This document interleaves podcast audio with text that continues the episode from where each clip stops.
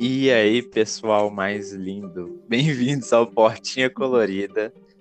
Eu sou o Carlos e à minha esquerda está Juju!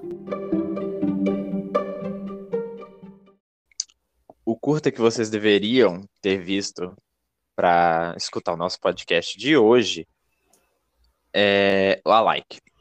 Escrevam aí a like, curta no YouTube e vocês vão ter acesso a essa magnífica obra de arte, da qual tentaremos abordar aqui a partir da nossa perspectiva. É, e nesse caso a gente fez uma seleção, né, um tema pautado nas nossas impressões, que inclusive a gente chorou muito assistindo esse curta.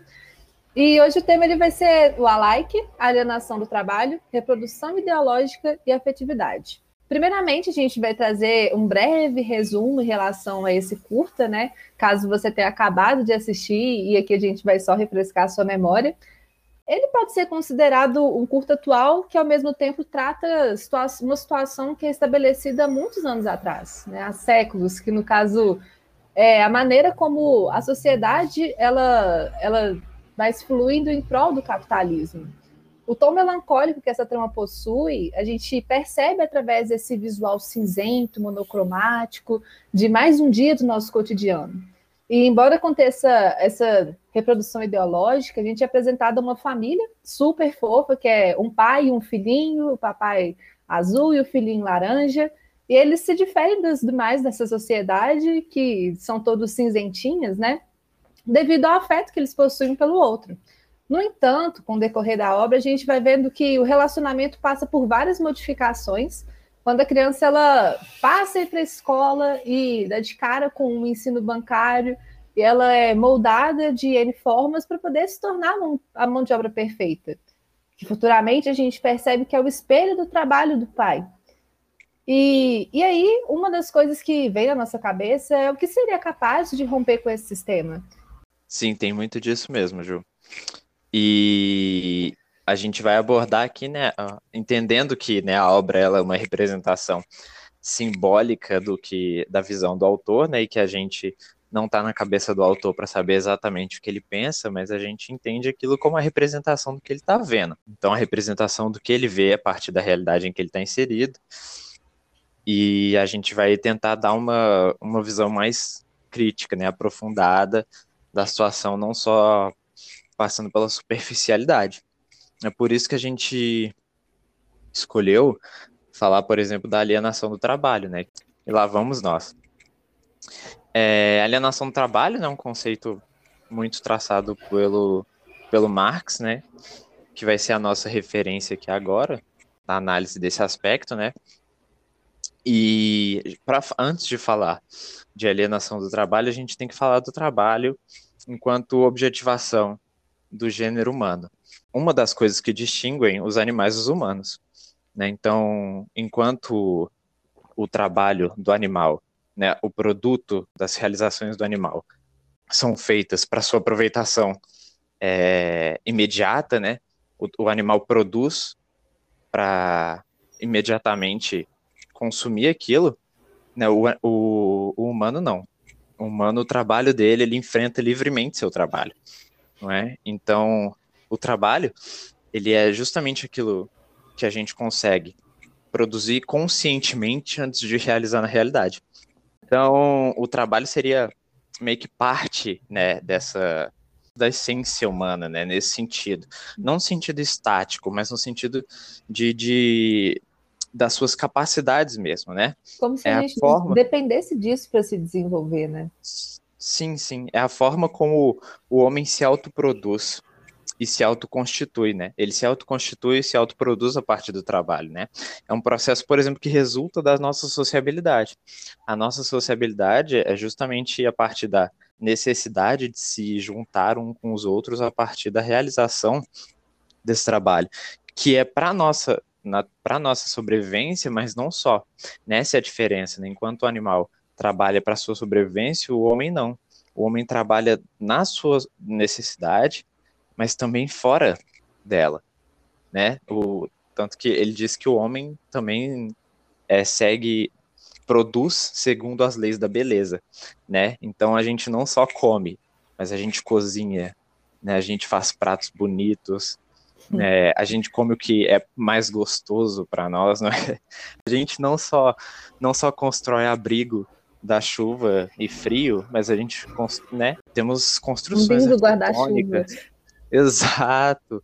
Roupas, por exemplo, são coloridas, né? São feitas de estilo diferente, então o, o trabalho nessa, nesse sentido é justamente a, aquilo que nós produzimos na nossa consciência e, e, e, nós conseguimos colocar no mundo real, e portanto isso seria a realização da nossa essência enquanto humano.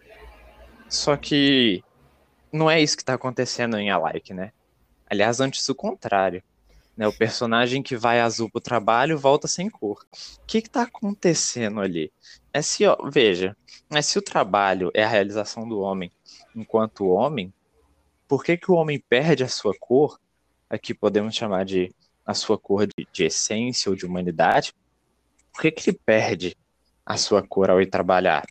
É justamente porque o trabalho, na sua forma histórica, dentro do sistema capitalista, sob a propriedade privada, tomando essa forma histórica que aliena. Essa alienação pode acontecer de várias formas, né? Então, uma delas, né, sendo a alienação do produto, ou seja, aquilo que a pessoa produz não pertence a ela, né? Aquilo que o que o personagem, vamos chamar de azulzinho, vai, aquilo que o azulzinho produz não pertence a ele. E, e então, veja, se o trabalho é uma externalização da sua vida e aquilo não te pertence, você se perde desse processo, você não se enxerga mais naquele processo, né? E aí acontece a alienação do sistema, do próprio sistema de produção, do próprio processo de produção, né? Em que o trabalhador não se realiza mais naquele processo. É interessante né? você falar isso, Carlos. Eu estava, enquanto você estava falando, estava repassando aqui o curto na minha cabeça, que enquanto ele sempre está azulzinho com o filho, quando ele chega lá, e a gente depara com um ambiente de trabalho que é todo pautado no branco e no preto, né? é predominantemente branco. E aí, quando ele entra em contato com esse branco, que ele fica branco também, que ele perde o azul. Eu acho que isso encaixa perfeitamente. E é interessante pensar que na própria escola também é dessa forma. Quando o menino ele pega aquela folha de provinha e lá tá tudo branquinho. Mas aí, quando ele usa cores do lápis, ele está usando cores que representam a cor dele, que é o laranja, apesar que tenha verde também. E isso acontece enquanto ele tem aquela sua corzinha, mas aí quando ele passa a ficar branquinho, ele começa a, a, a transmitir as suas ideias no papel também com esse tom. Sim, acho sim, que faz muito, muito sentido com o que você fala em relação à alienação do trabalho, já presenciando isso acontecendo na escola. Sim, porque a gente tem que tomar aquele cuidado também, né? Porque a gente costuma te chamar de trabalho, principalmente porque a gente está no sistema capitalista, né? Mas a gente costuma chamar de trabalho tudo aquilo que gera valor, né? Só aquilo que é produtivo. Essa questão de produção, ela, por exemplo, deixa de ser trabalho. Né? Se você pinta alguma coisa e não é para vender, deixa de ser trabalho, sabe? Não é considerado por nós como trabalho. Desvalorização que chama, né? Totalmente, né? E não só a pintura, qualquer coisa que você faz que não está voltada para o mercado não é considerado como trabalho, né? Então, isso é muito perigoso mesmo. Então, voltando aqui, né? Então, o personagem azulzinho, né? Ele não fica mais azul no seu trabalho, o contrário, ele perde a sua cor no trabalho, né? O trabalho não é mais a realização da sua vida ele só trabalha porque ele precisa de um salário para continuar vivo. O trabalho deixa de ser.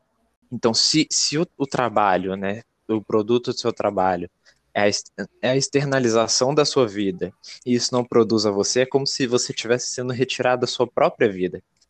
E o que acontece é, se você se você é retirado da sua própria vida e você não se reconhece mais naquele processo, não se reconhece mais como humano, você dificilmente vai reconhecer outro humano. Se vem como uma máquina mesmo, né?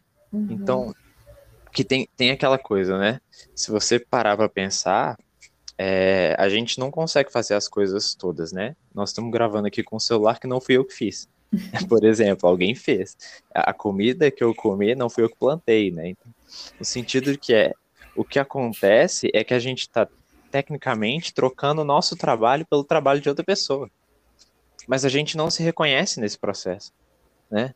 Não, a, gente, a, gente, nem se pergunta quem são essas pessoas fazendo isso. A gente não se reconhece nesse processo de, de trabalho, a gente não se vê um nos outros, a gente não se a gente não enxerga o trabalho das pessoas no produto que a gente consome, né? E isso é desumanizador.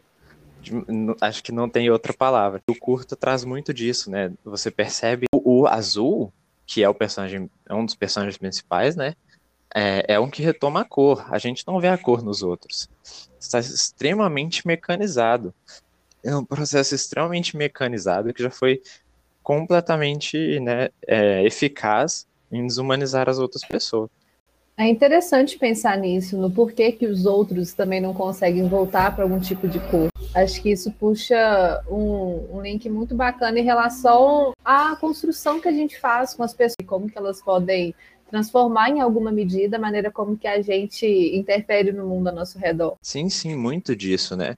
Porque é aquilo, a sua vida é o que acontece fora do trabalho. Né? A vida do personagem não é o que acontece no trabalho, é o que acontece fora dele, né? Ele, ele só pode viver a sua vida fora porque ele trabalha, porque ele precisa de um salário. Né? E por isso, por exemplo, seria também a negação, por exemplo, de uma liberdade porque uhum. o que você pode escolher é para quem você vai trabalhar, né? Mas você está inserido dentro de um sistema em que a produção é mais importante, né? Em que o lucro é mais importante e que a produtividade está tá acima de, de qualquer outra possibilidade. E eu sempre fico muito emotiva quando esse curto ele é citado quando eu assisto, qualquer coisa, porque eu acho que a pior coisa é que qualquer pessoa que assistir esse curta, de certa forma, vai conseguir se identificar em alguma medida. Se a gente para para pensar na nossa história e até pessoas ao nosso redor, a gente vê uma semelhança muito grande. Quando alguém chega em casa e não aguenta mais ficar um segundo no trabalho porque detesta o que faz, não se sente realizado, ou então quando a gente é criança e quer usar uma cor para pintar algum desenho, e aí a professora pega essa cor da sua mão e quebra o lápis na sua frente, porque você não pode colorir uma nuvem de cinza, uma nuvem não é cinza, a nuvem é azul. Né? Como que isso vai acontecendo e, e emociona a gente mesmo. E aí acho que uma contribuição né, que eu gostaria de fazer é justamente como se dá essa reprodução ideológica, né? Que a gente pensa aí no, no teórico crítico reprodutivista, que é o Luiz Althusser, que ele tem essa ideia do aparelho ideológico do Estado e o aparelho repressivo do Estado, né? Que ambos são, são meios de agir de uma classe, entre aspas, dominante, que vai usar desses aparelhos para exercer a força sobre, sobre a população. E aí, quando a gente pensa na escola, que é um dos pontos altos assim do curta, eu diria que os elementos principais são a escola, o trabalho e a pracinha, né, Carlitos? Sim, sim. E a escola, a gente pode compreendê-la como uma das instituições responsáveis por reproduzir as relações de exploração e produção, né? Que aí a gente tem esse nome de aparelho ideológico do Estado. E essa manutenção realizada pela escola torna ela um dos maiores pilares para conseguir desenvolver, desenvolver a ideologia e trazer palco para resistências. Então é inegável a gente pensar na influência dela em reproduzir as práticas sociais pautadas na existência material. Uh, e o que eu quero dizer com isso é que no filme a gente consegue ter um pouco dessa palhinha quando a gente percebe a relação do menino com a escola, né, que, mais uma vez, eu vou citar essa ideia do ensino bancário, que está simplesmente fazendo aquilo que um dia ele vai ter que fazer como adulto também, ao lado do papai dele. E, e isso a gente percebe não só com ele, mas com outras crianças também. Assim como outros adultos. No final das contas, a gente tem toda uma sociedade com essa, com essa mesma é, tendo o mesmo efeito, né? O mesmo efeito social, assim, todo mundo perdendo a sua corzinha, que aí é importante a gente pensar no que que mantém a cor da pessoa. Se a gente acreditar que a cor é, na verdade, uh, quando a pessoa se sente satisfeita com o seu trabalho, já que o trabalho não é considerado apenas aquilo que tem um valor financeiro em si, mas tudo aquilo que, que sai da sua energia, que você se identifica e tal. E aí vem essa questão de afetividade, e que a gente viu no semestre passado, né, no nosso curso de pedagogia, que o Henry Vallon também contribuiu muito para a psicogenética em si, ele foi médico, filósofo, altas coisas. Ele tem muitas contribuições nessa área da psicologia infantil e isso ajuda a compreender também essa questão da educação. Ele parte de um princípio interacionista de como que a criança ela vai se relacionar com o mundo e como isso vai refletir na vida dela. Né? Ele tem essa perspectiva que, que ela for fazer vai dizer muito sobre o que, que vai acontecer futuramente, sobre a sua formação, sobre as suas relações, tudo isso vai interferir. Então, quando a gente pensa na afetividade, que é um dos pontos principais da teoria dele, é, inclusive isso é muito bem explorado no Curta Life, quando a gente vê essa relação do pai e do filho, que o que motiva o pai a voltar para casa e ficar de boa é receber o abraço gostoso do filho dele, que é extremamente animado, ele é um espuleta, ele tem muita energia, ele tem um brilho no olho muito forte. E aí a gente, a gente vê como que existe uma relação muito bonita entre os dois de festividade. O filho dele também chega em casa sempre muito animado, eles dão aquele abraço apertado, gostoso, cheirinho, é uma coisa que envolve todos os sentidos né? Acho que desde escutar a pessoa que você gosta, escutar é, a, a, a, música também, a gente não pode esquecer de falar sobre isso, né, Carlitos? Da, da questão da, do violinista e o que, que ele vai representar para a gente. Tudo isso vai levar para a mesma coisa que a questão da afetividade. Porque o Valon ele traz essa ideia de que o afeto ele mexe com a nossa estrutura, ele faz o nosso coração acelerar, ele faz a nossa barriga doer, a gente começa a sentir borboleta onde não devia e tal. Então, é uma coisa que se parte da, do biológico e que mexe total com a nossa cabeça e que vai dizer muito se a gente vai querer continuar fazendo alguma coisa ou não. Seja você na escola, você no trabalho e você com as pessoas ao seu redor.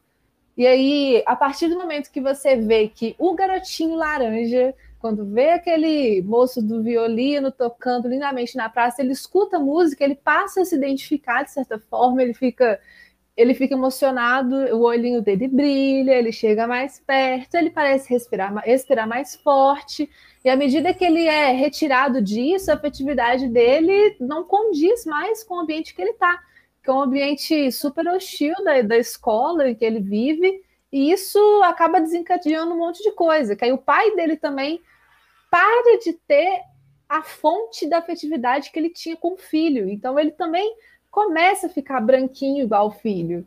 É, e é muito triste a gente pensar nisso, porque liga nessa ideia de que a gente não consegue fazer as coisas plenamente se não tiver um laço afetivo muito forte.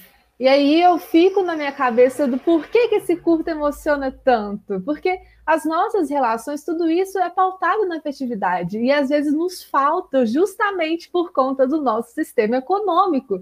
Esse curta nada mais é do que uma representação muito boa, pelo menos que a gente conseguiu captar, né? Porque como é que é, Carlos? Aquilo que você tinha me falado uma vez, que outras pessoas podem ter visto esse curta e levado para um lado muito liberal né? Tipo, nada a ver com isso. Ele tá, tá triste, mas não é por causa disso, não. Ele tá triste porque.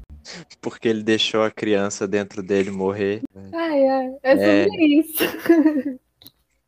Sim, é. O, o, o interessante, né, de falar como você quando você fala, por exemplo, de um sistema ideológico, é interessante a gente notar que o sistema em nenhum momento ele é questionado, né? Na, dentro da trama inteira, é, ele não é questionado, ele é visto no máximo como um, um mal necessário, né? Mesmo quando o, o, pai descarta o, o né, mostra para o menino o desenho, desenho mesmo, né, colorido, uhum. para tentar retomar, retomar o ânimo e, e a felicidade do filho, não existe uma um questionamento, né? É, existe um quero tentar reatar laços com a criança que eu deixei triste, sabe? Por ter uhum. sido um babacão. É, então, mas o questionamento em si ele não existe, né? Você tem no final o, o, o pai. Hum, é como se, se a culpa fosse do pai, não fosse de todo o sistema Sim. que eles estão em volta, né? é, você vê o pai se reafirmando, né, como um violinista ali para tentar alegrar o filho, mas e aí, sabe? Tipo, sim, isso é uma, é uma, isso é uma solução extremamente individual, né? Vai ajudar o filho ali, vai ajudar o filho, não sei por mais quanto tempo. Vida que segue, porque... amanhã você tem aula de novo, toma aqui seus livros. E se reprovar, reprovou. Então, tipo assim, o questionamento do sistema ele não acontece. Ele acontece justamente porque é tudo muito bem naturalizado, né? Tudo muito bem normalizado. Questão não existe. E o, o afeto, cara, o afeto é, é importantíssimo, né? Porque se a gente for lembrar e pensar em toda essa questão como uma questão de desumanização, o afeto ele é muito importante para contra essa desumanização, né? uhum. né? Mas o, o que acontece é justamente essa tentativa de humanização que sempre existe, né? Ele aperta muito essa tecla, né? De que de desumanização e de humanização, né? Então, que o ser humano ele está o tempo todo tentando se humanizar. Ele quer o tempo todo se humanizar. Por mais que uhum. o sistema seja seja cruel mesmo, vou usar essa palavra, nesse sentido de, de manter esse, esse, esse modo de produção que desumaniza, esse modo de produção que aliena, o, o, humano ali ele pode ser condicionado, mas nunca, nunca, nunca ele vai perder esse movimento de, de humanização. Inclusive, esse movimento de humanização é o que causa várias vezes vários alguns problemas, né?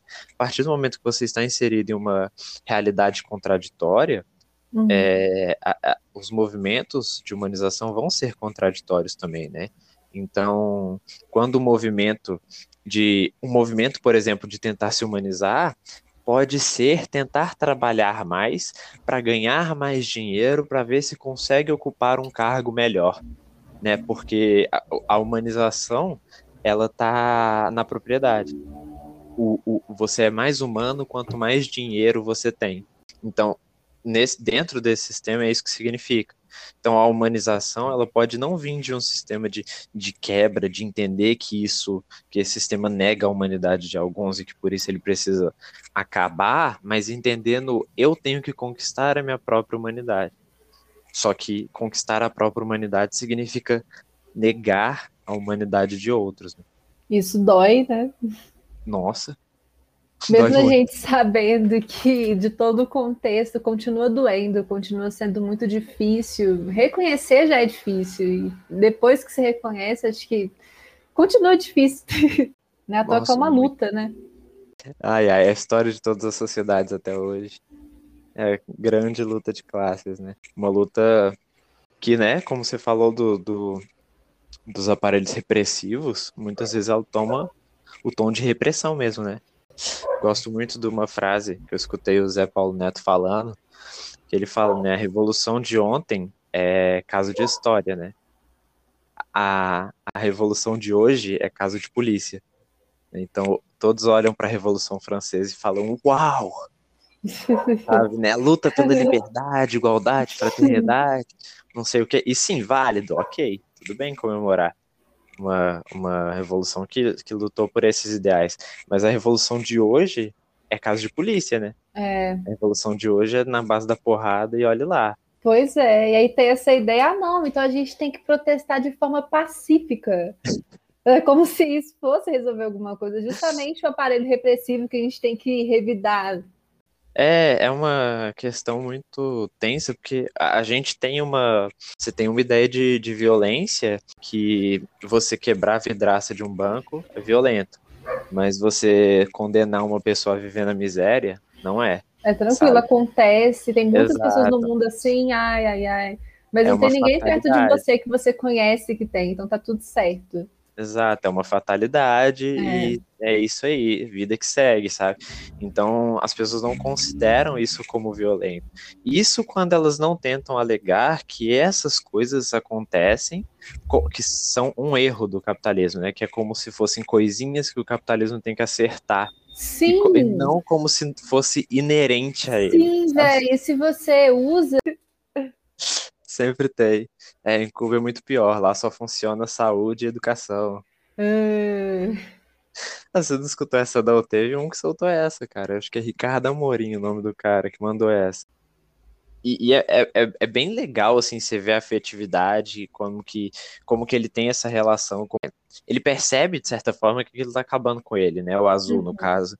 Ele percebe e ele, tipo, tenta se apegar ao filho. Ele procura uma saída. Uma saída imediata, que... mas ele tenta Sim. encontrar, né? Não é algo é, que vai no, no X da questão, mas é o que ele pôde fazer. É uma tentativa de perto do alcance dele, assim, né? Porque é, é, o que ele enxerga ali realmente de maneira imediata, que ele precisa, como um problema que ele precisa resolver, né?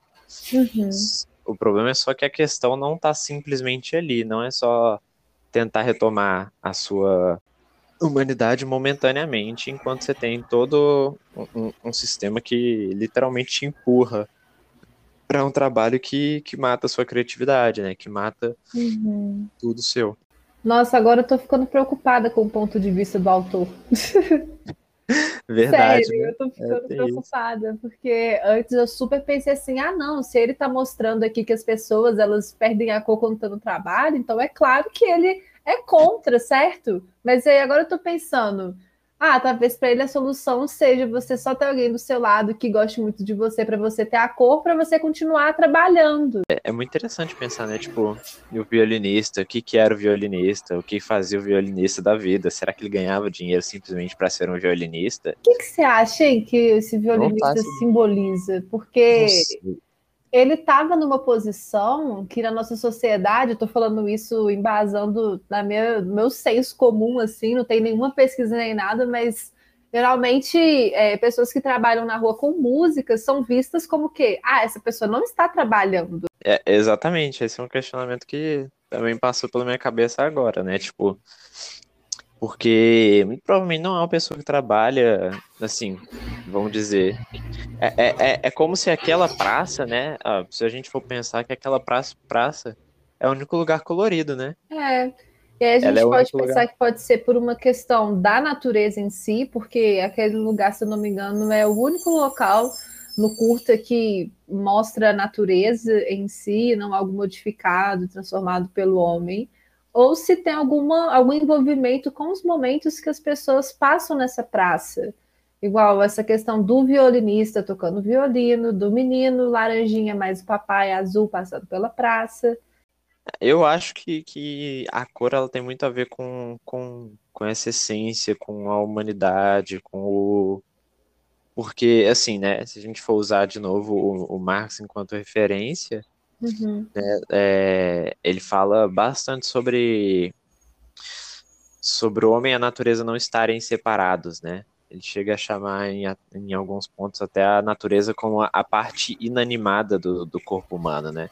Que a gente tem que estar em eterno processo, né? A gente não, a gente não cria nossa sociedade fora da natureza, nós criamos dentro, dentro dela. É uma forma de transformar em si. Exato. A natureza ela é extremamente importante.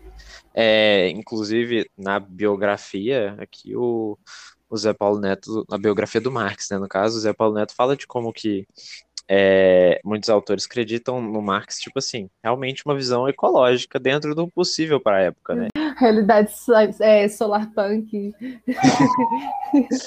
ai, ai. E a, aquela praça, ela, ela soa como um refúgio do resto todo, né? É como se a praça fosse, fosse um refúgio, né? Ela é um lugar fora do, do, do espaço-tempo ali, fora da historicidade, onde, onde o trabalho não, toma não toma a forma histórica, né? De, de, sobre a propriedade. É interessante ver. É como se. É, realmente, o violinista ele se coloca ali como. Pode ser aquele ponto também de contar a história, né? Como se ele precisa daquela pessoa ali para contar a história, então não depende de onde que ela vem, ninguém precisa saber. Sabe, ela tá ali porque a história precisa ser contada, porque a esperança precisa vir de algum lugar.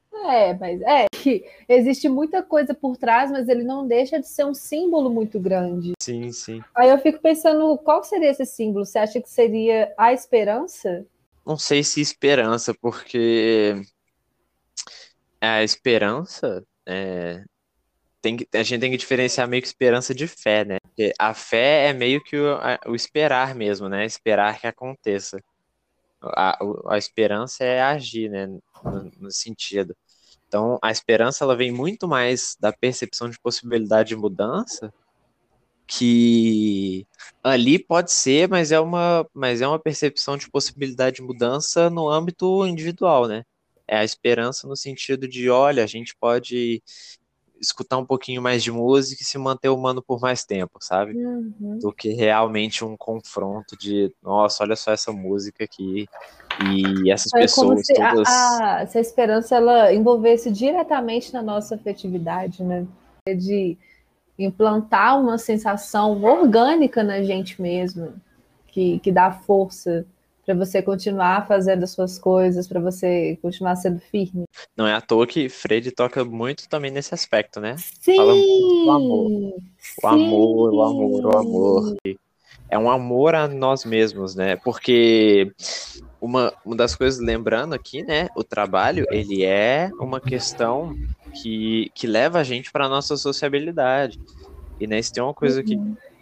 o Marx vai trazer, e, e o Freire também, enfim, é, é que o, o, individual só se realiza no coletivo. Né? E isso é muito interessante, é porque é ele mostra como que a sociedade da forma que é, o indivíduo se constrói para o outro. Né? Então o azul lá ele trabalha, o produto não é seu, ou seja, ele está se construindo enquanto trabalhador, mas não para si mesmo mas para o outro. Existe uma necessidade de se construir para si, mas se construir para si significa se construir para si em, em comunidade. Inclusive, é uma resposta a essa falsa dicotomia, né? Qual que é mais importante, o indivíduo ou o social? Esse é um falso debate, né? Porque o indivíduo só se, só se realiza em sociedade. Como você simplesmente separar e esperar que seja igual aquele livro é, Perfume, a História de um Assassino, que é o cara lá, ele simplesmente se isola assim, do resto da humanidade. Olha só que coisa. Não, mas ele vive tranquilamente sozinho com uma linguagem que ele já pegou da sociedade. É, como conjunto é, simbólico que ele já assim, pegou da né, sociedade. Vai tacar, Carlos. Eu e você, cada um numa ilha diferente para ver que lindo que vai acontecer. A gente não vai durar nem uma semana. Não, assim, eu, eu não consigo mesmo, não. Eu preciso de afetividade. Ai, meu Deus. eu pensei que você ia falar, eu preciso aprender a construir uma casa. Não. Eu preciso aprender a caçar. Não, eu preciso de afetividade. Eu preciso de amor na minha vida, cara. Senão você não vai conseguir criar a sua casa, você não vai conseguir caçar. Queremos viver nas melhores condições possíveis, por favor. Né? Casa para todos, comida para todos, vacina, vacina para todos. Braço. Se...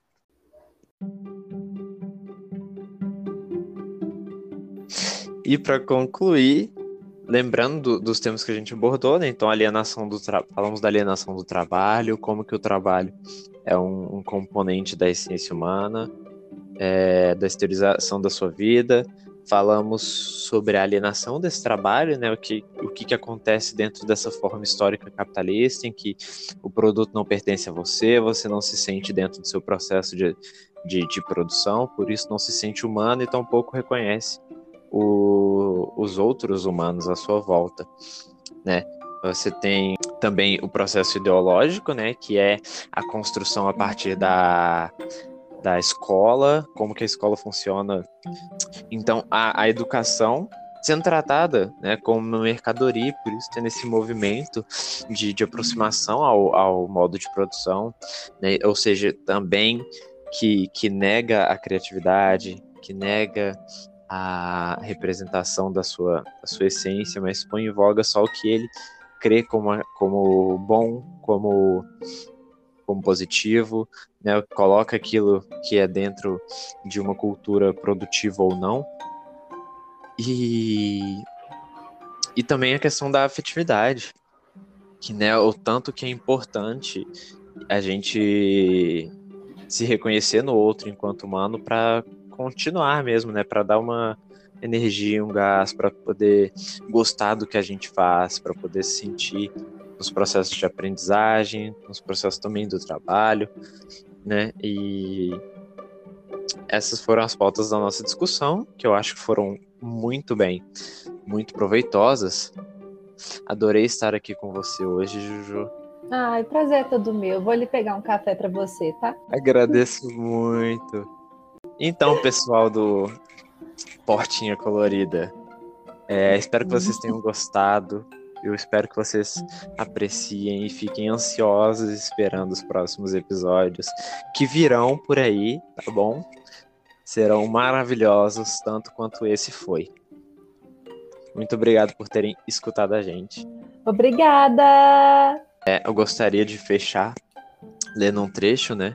Dos manuscritos econômicos filosóficos, Karl Marx, em que ele diz: Quanto menos você come, bebe e lê livros, quanto menos você vai ao teatro, ao baile, à discussão pública, quanto menos você pensa, ama, teoriza, canta, pinta, se exercita, quanto mais você poupa, quanto maior se torna seu tesouro que nem as traças nem a poeira podem devorar, menos você é, mais você tem. Quanto menos você expressa sua própria vida, maior é sua vida alienada, maior o estoque do seu ser alienado.